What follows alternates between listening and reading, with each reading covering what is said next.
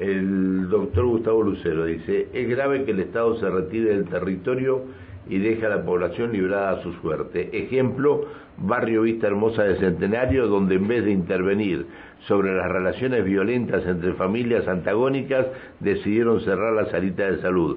El escenario de violencia subsiste y el Estado se retiró. Bueno, la volvieron a abrir la salita de, de, de Vista Hermosa, pero es cierto lo que dice que el Estado se retiró y estuvo cinco o seis meses cerrada la salita de Vista. Es lo que hemos hablado. Eh, el, el, Jardín 31, donde un profesor este, se abusó de chicos de jardín, recién lo vuelven a abrir el lunes. Y, porque, y cambiaron todo el personal y cambiaron y, todas las cosas. Bueno, Enrique, te tengo que agradecer que hayas venido. Para mí es un gusto enorme que, haberte tenido aquí en, en, los estudios de la radio. Este, hemos hablado muchísimas veces en, en otros estudios, pero la verdad que tengo un profundo respeto por todo lo que haces. Gracias, Me preguntaron por algunos hechos, pero el tema, el tema, eh, yo lo que quiero es que esto se comience a instrumentar de alguna manera, que comience la gente a poder caminar tranquila por la calle, y, todo lo demás. Yo quiero plantearte algo, ¿no? Sí. En el tema de la, de la seguridad y de, y de la buena convivencia en nuestra provincia, la culpa la tenemos todos.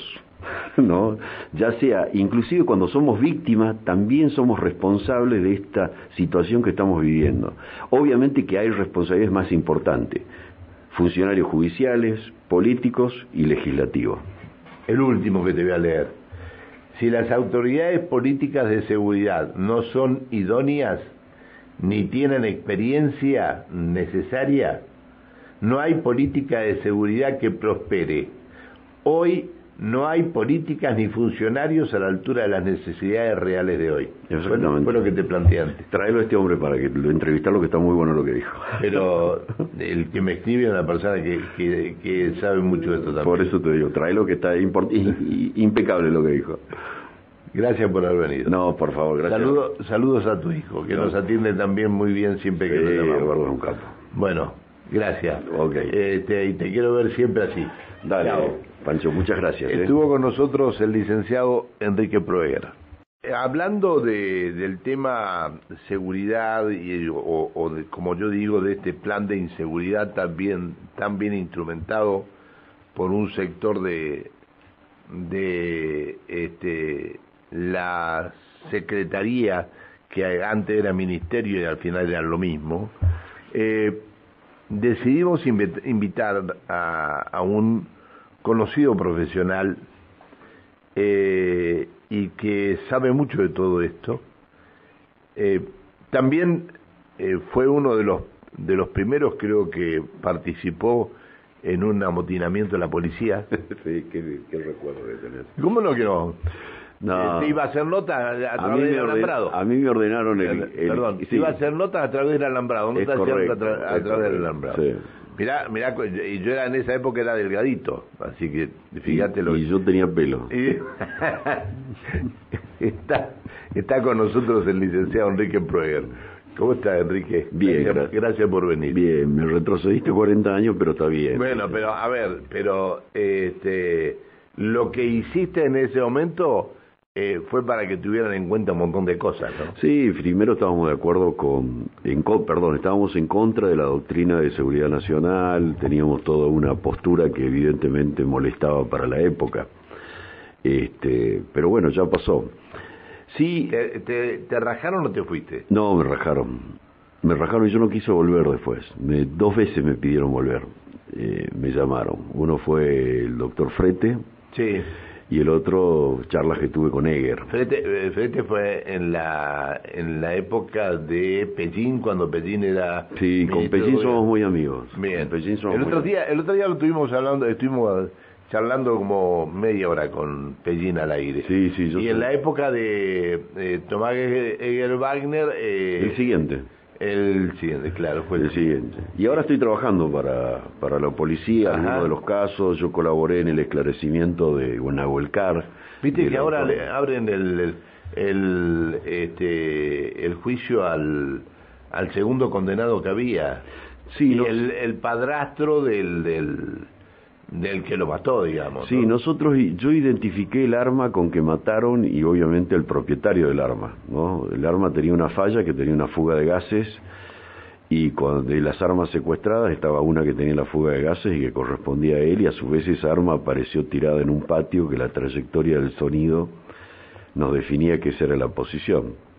Así que así esclarecimos el caso. Y así que bueno, ahora estoy, estoy este, contratado también por otro hecho, eh, en este caso exclusivamente por la policía. Tiene sus peritos, pero me llamaron a mí. ¿Qué otro caso? el, de, el incidente que ocurrió en Villa Langostura, una persona que estaba muy drogada muere de un paro cardíaco, de acuerdo a lo que dice el informe de la autopsia, que fue muy completo.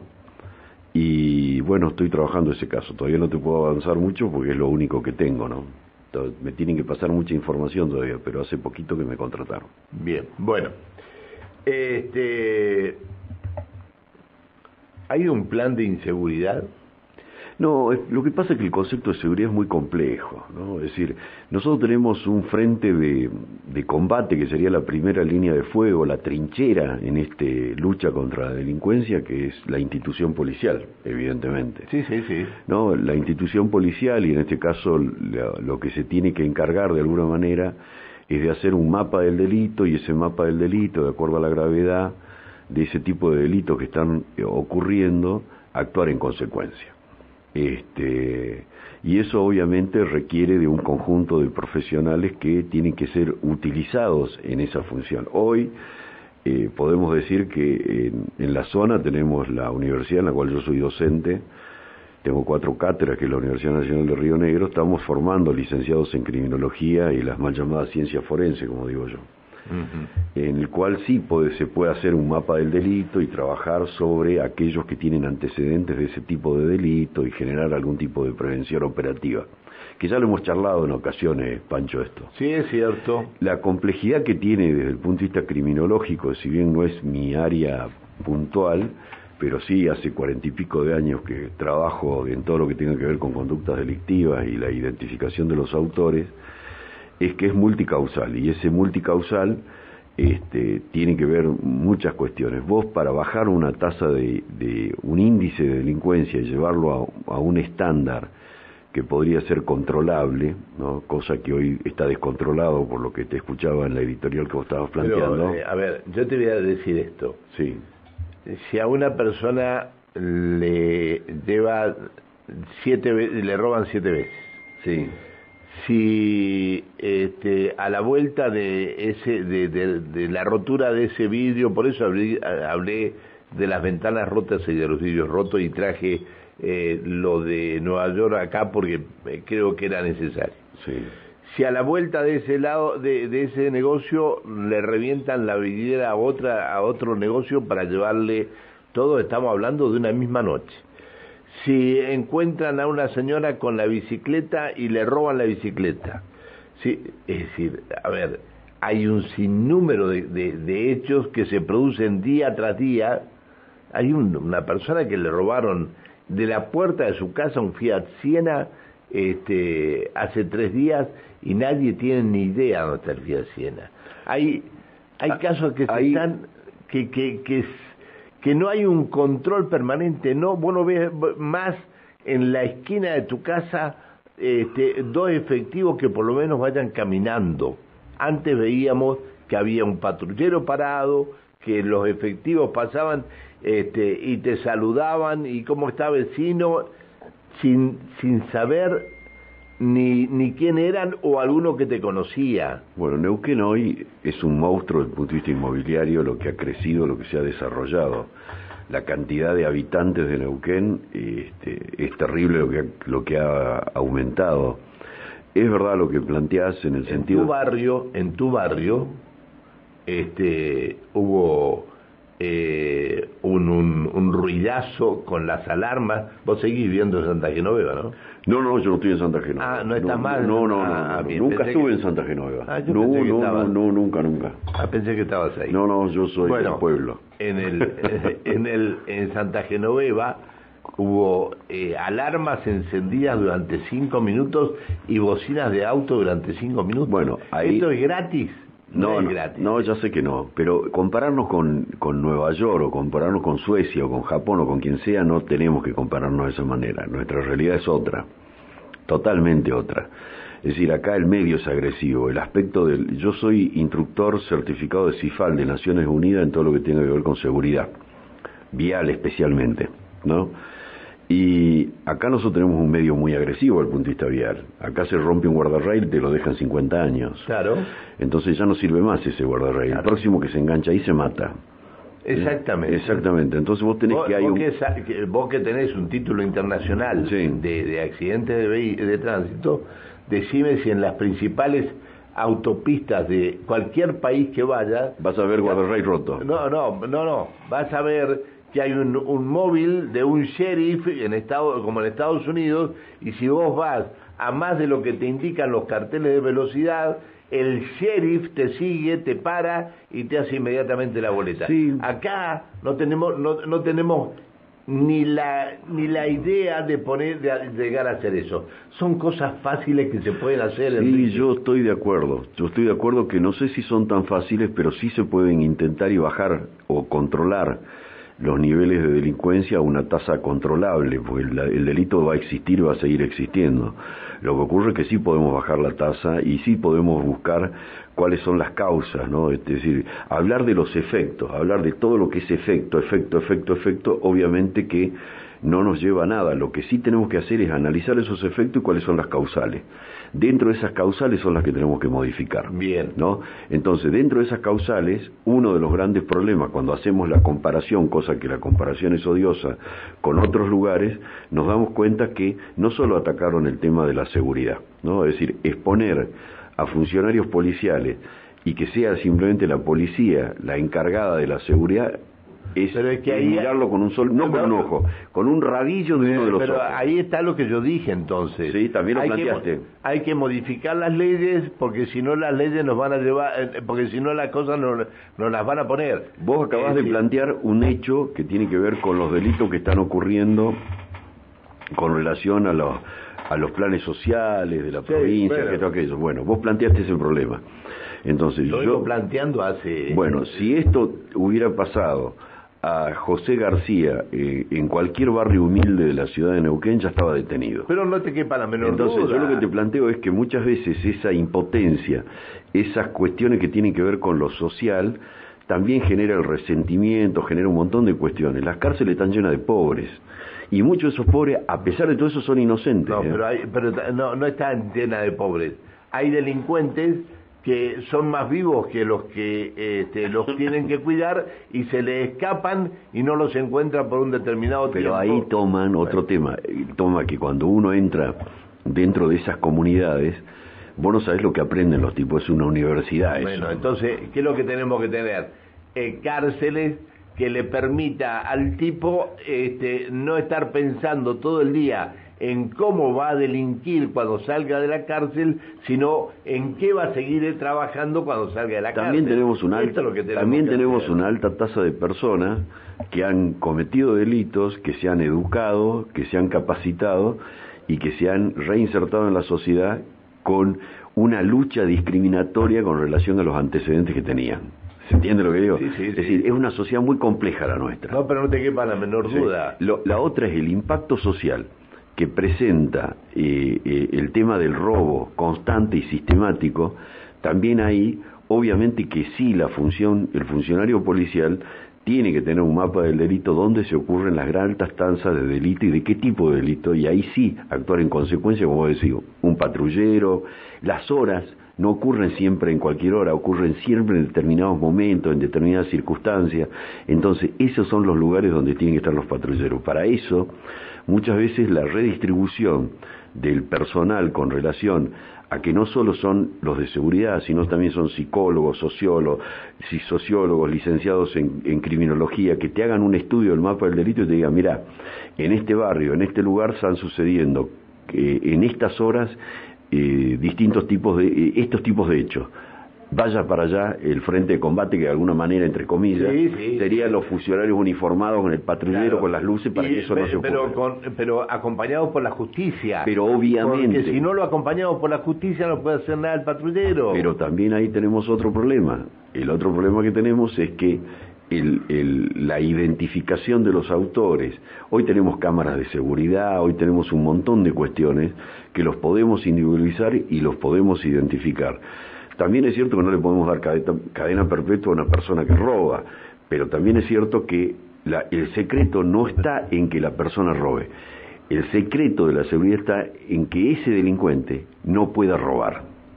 ¿Se entiende lo que digo? Sí, sí, sí, Pero a su vez a esa persona que en una de esas un, gran porcentaje tal vez lo haga por una cuestión de necesidad, y dale los medios adecuados para que tenga una vida digna y que no tenga que tener como opción la delincuencia. Pero que no se lo choreen. 20 eh, tipos que se llevaron 800 millones de mangos. Y que esos todavía no están adentro. No, pero ninguno. Aparte te digo más, nos mintieron, nos dijeron que los habían echado del lugar donde estaban y resulta que están en otra dependencia del Ministerio de, Desarrollo Social. es decir, hay estas cosas. Por eso digo que esa complejidad del delito que nos cruza a todos nos, no, no nos permite, es decir, tenemos que tener una, una política de Estado, y en eso estoy de acuerdo, y la política de Estado no solo es del Poder Judicial, sino también del Poder Legislativo y del Poder Ejecutivo, que sea coherente, ¿me entendés? Que sea coherente con una acción determinada. Yo te digo, yo estoy lleno de, yo, yo tengo, eh, en una semana tengo casi 200 alumnos eh, que cruzan, que se me cruzan conmigo porque les doy clase,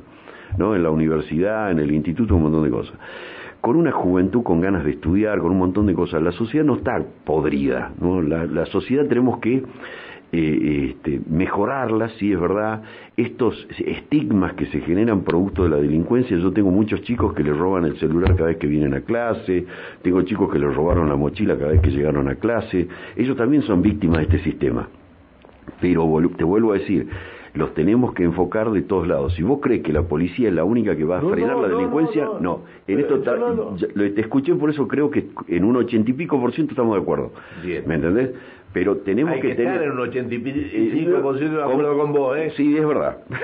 pero lo que te vuelvo a decir, pero si tenemos que simplemente vamos a abocar a, a enfrentarlo desde el punto de vista de apalos, y, y mandarlos a la cárcel no, alcanza. Tenemos que tratar, ¿se entiende? No es eso lo que yo busco.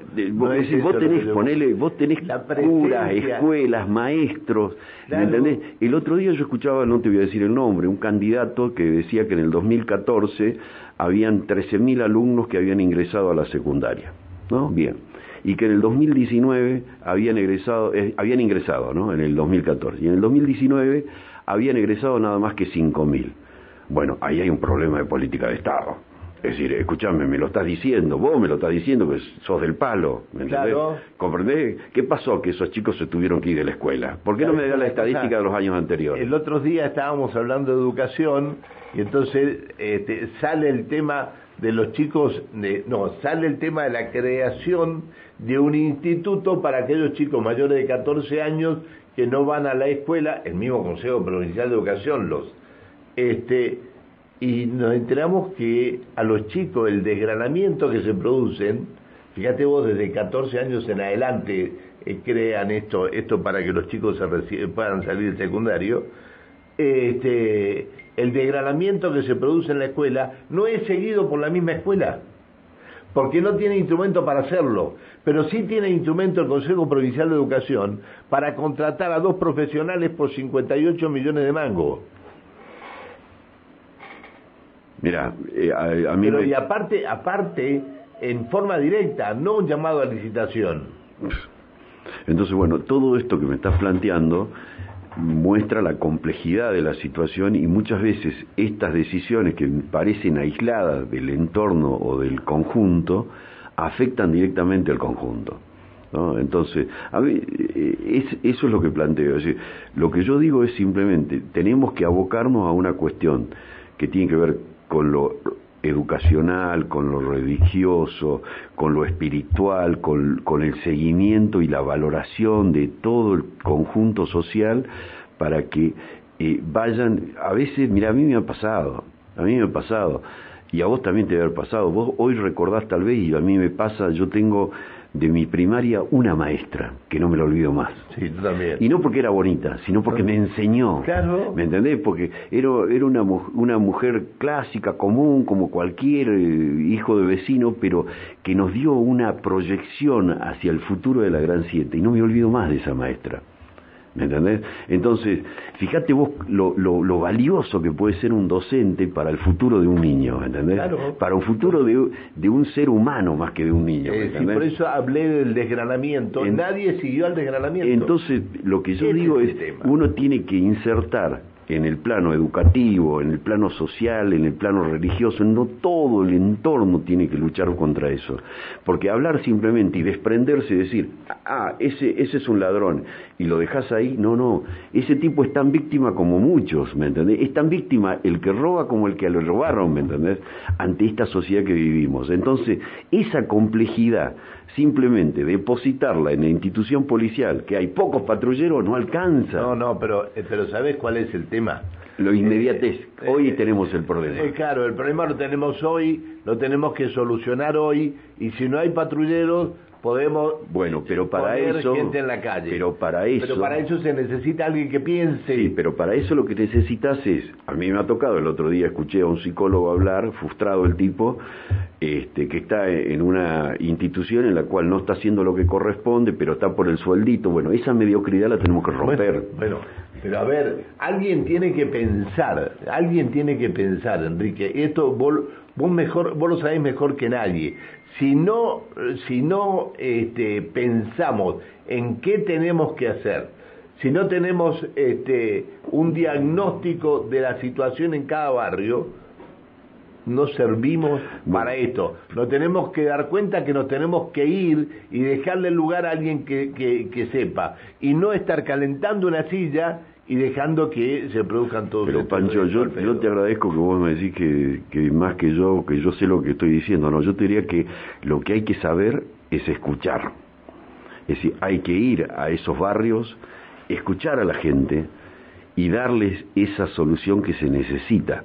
¿Se entiende lo que digo? Así como esa señora necesita que no le entren a robar más, también hay que ir a esos barrios donde sale la gente para ir a robar y ver cuál es la, el problema sociocultural y ambiental que se tiene en ese lugar. Tienen miedo de ir. Bueno, tienen miedo de ir. Bueno, pero hay un dato, no lo tienen los curas, no lo tienen los maestros que van a esos barrios, es decir, vos tenés maneras de entrarle, ¿me entendés? Sí, señor. Entonces, vos tenés que tratar de trabajar, que no es Secretaría de Seguridad o Ministerio de Seguridad, no, todo el entorno y el entramado social tiene que trabajar en eso. Lo tenés que armar, armar desde un organismo que le responda a esa gente, que, eh, es decir, con lo que esa gente necesita para llegar al campo a trabajar. Exactamente. Y después, cuando te entregan el diagnóstico, no decir, no, pero esto no, no lo podemos hacer. Y estuviste contratado seis meses al pedo. No, no, pero si vos tenés a alguien que contratan por no sé cuánta plata y el tipo está para estar sentado en un escritorio o lo, por porque cualquier motivo y no da soluciones, yo lo que te estoy planteando es que esto es un tema de conjunto, no es de un iluminado. Esto no es de un iluminado. Esto es un trabajo que se, se tiene que desarrollar y les puedo garantizar a la gente, sí, hay un problema inmediato. Hoy tenemos problemas. Para ese problema es lo que te planteaba el siguiente. El mapa del delito, que sé que la Secretaría de Seguridad algo de eso está haciendo, porque tengo alumnos que están ahí trabajando, ya han egresado y están trabajando ahí. Seguramente esto lo deben estar haciendo porque se lo hemos enseñado a la universidad.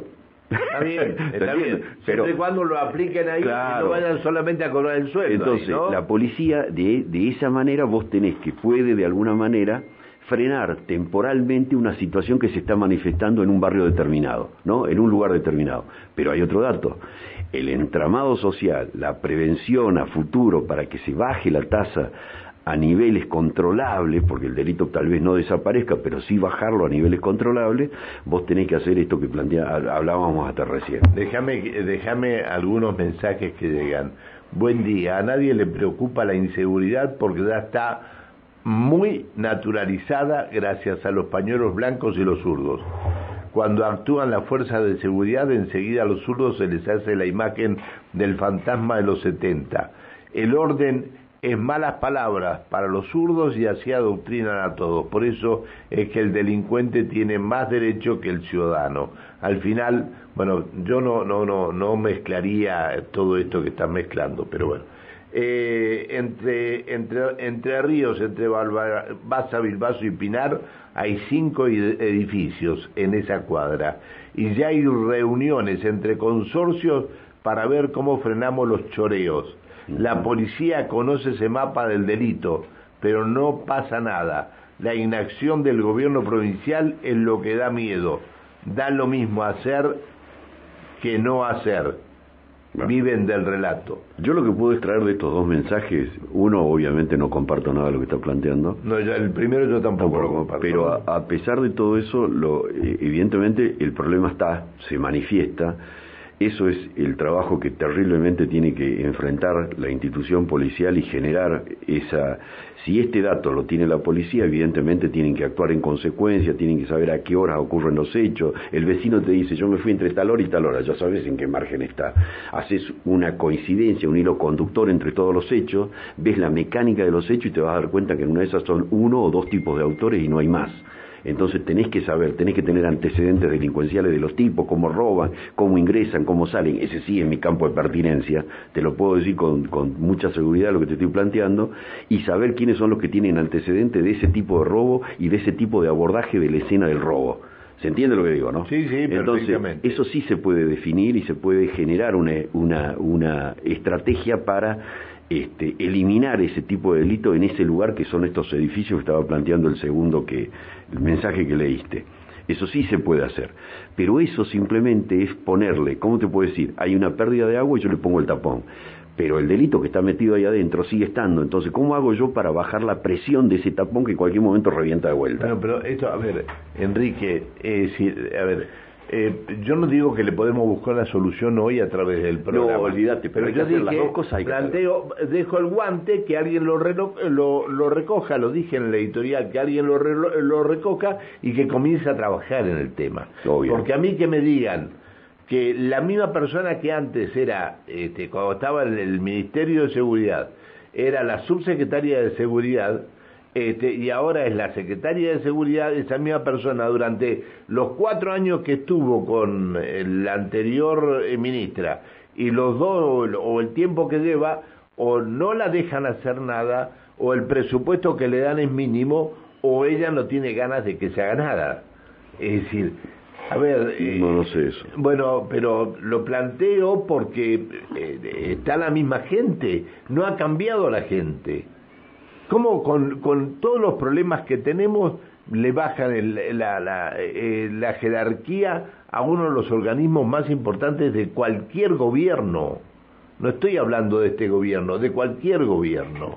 Sí, te vuelvo a decir, el tema es mucho más complejo. Entiendo que la situación se está dando ahora con una gravedad inusitada y se va a seguir acrecentando. Lamentablemente no les puedo decir que el pronóstico del tiempo sea el mejor para mañana pero lamentablemente sí, eso sí es lo que se tiene que enfrentar a través de las fuerzas de seguridad.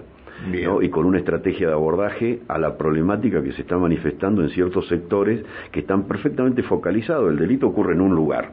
Entonces, bueno, ¿cuántos delitos ocurren en ese lugar? Bueno, ahí tenés que tener una estrategia y lo tenés que hacer. ¿Me entendés? y no lo están haciendo. Y bueno, no sé, claro, eh, lo que te digo en ese sentido es que eso sí se tiene que hacer, pero no termina ahí porque el abordaje tiene que ser general, este tiene que ser un proyecto. Tenemos una provincia no rica, ¿no? Es una provincia que todo el mundo está interesado en nuestra provincia. es una de las provincias más endeudadas que tenemos. Pero también tenemos un 37% de pobreza. Sí. Entonces, creo que ese es el porcentaje de lo claro, y el 50,5 de los menores de 14 años en estado de indefección total. claro, entonces esto es, esto es preocupante. Esto es preocupante y no tenemos fiscales que nos digan, bueno, fulanito, menganito y sultanito se chorearon 800 millones de pesos del banco. Te vuelvo a decir, uno de los planteos, y te lo digo yo, que, que lo vengo discutiendo, y no discutiendo, sino planteándolo desde hace muchos años, una cosa es ser abogado, y no tengo nada contra los abogados, ¿no? Muchas veces se cree que por el solo hecho de ser abogado y advenidos a fiscales, por seguir el código de procedimiento un caso se esclarece. No, no se esclarece de esa manera un caso. Hoy está el abordaje científico de la investigación criminal. Sí, señor. ¿Me entendés? es decir, hoy los casos, y te lo digo yo con espalda, ¿eh? porque esclarecí Carrasco, doble crimen de la dársena, Freddy Paso en Córdoba, no, no, perdón, el senador Mader en Córdoba, ¿sí? Freddy Paso en Viedma, en Salta, una matanza aborígene, me dieron el premio Sarmiento en el Senado de la Nación, todo bien, todo bonito, pero ¿sabe cuál es el dato? ¿Sabe cuál fue la diferencia en la cual cuando uno entra los casos se esclarecen? Porque uno sabe lo que tiene que hacer, porque es el abordaje científico y no inventó nada, es lo que corresponde. Si la, por eso hablé, si las ventanas rotas que estaban en la jefatura de policía las arreglaron o, se, o, la, o las taparon con un... Este, bueno, eso es presupuesto. o eso, es eso, eso es presupuesto. Eso es presupuesto o otras cuestiones que no las conozco. Bien, esperamos un minuto. ¿Tenés auriculares ahí a mano? Ponete los auriculares. Porque en el 442-4334 tenemos un mensaje. Quiero felicitar a ese señor que está opinando sobre la inseguridad porque me parece que tiene bien claro lo que hay que hacer. Por otro lado, ese señor que dejó ese mensaje tan nefasto, culpando a las madres de Plaza de Mayo de la situación del, de la inseguridad, me da mucha tristeza que no sepan realmente lo que pasó. Los verdaderos delincuentes fueron culpables de que existan esas madres de Plaza de Mayo, que existan los pañuelos blancos. Esos son los delincuentes que hay que combatir. Los otros hay que atender la necesidad social del pueblo y no gastarse la millonada que están gastando en dos médicos, como decías vos, Pancho. Da mucha tristeza que haya gente que piense así todavía. Te mando un abrazo, gracias. Bueno. comparto totalmente lo que planteó. Bien, déjame que te lea otro mensaje más. Buenos días, no, no te lo leo, te lo leo. ¿De qué sirve que esté la policía si los jueces interpretan la misma ley de diferentes maneras? Tardan más los polis en hacer el papeleo que los que están detenidos, que lo que está detenido el delincuente. Hay que echar a todos los jueces. No, yo no creo que hay que echar a todos los jueces. No, yo tampoco. Y no, bueno no, no, lo que sí, pero, pero extraemos algo de ahí, la degradación del sistema. Claro. No, es decir, cuando los, el sistema se ha degradado y funciona de manera eh, eh, instrumenta actos de, de, funcionamiento, pero en realidad no funciona, esto es lo que pasa. ¿no? Esto es lo que pasa.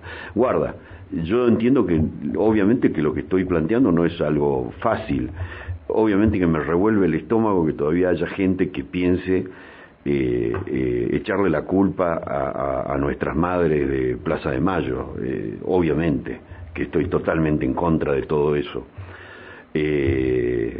Acá tenemos gente emblemática de nuestro obispo don Jaime de Nevares hasta Noemí Lebrune, Nerea, tanta gente que ha que ha luchado y ha arriesgado y, le han desaparecido hijos. Inés Rañi. Inés, eh, y, exactamente. No, no, no. Este, Enrique, eh, a ver qué dice para... Eh,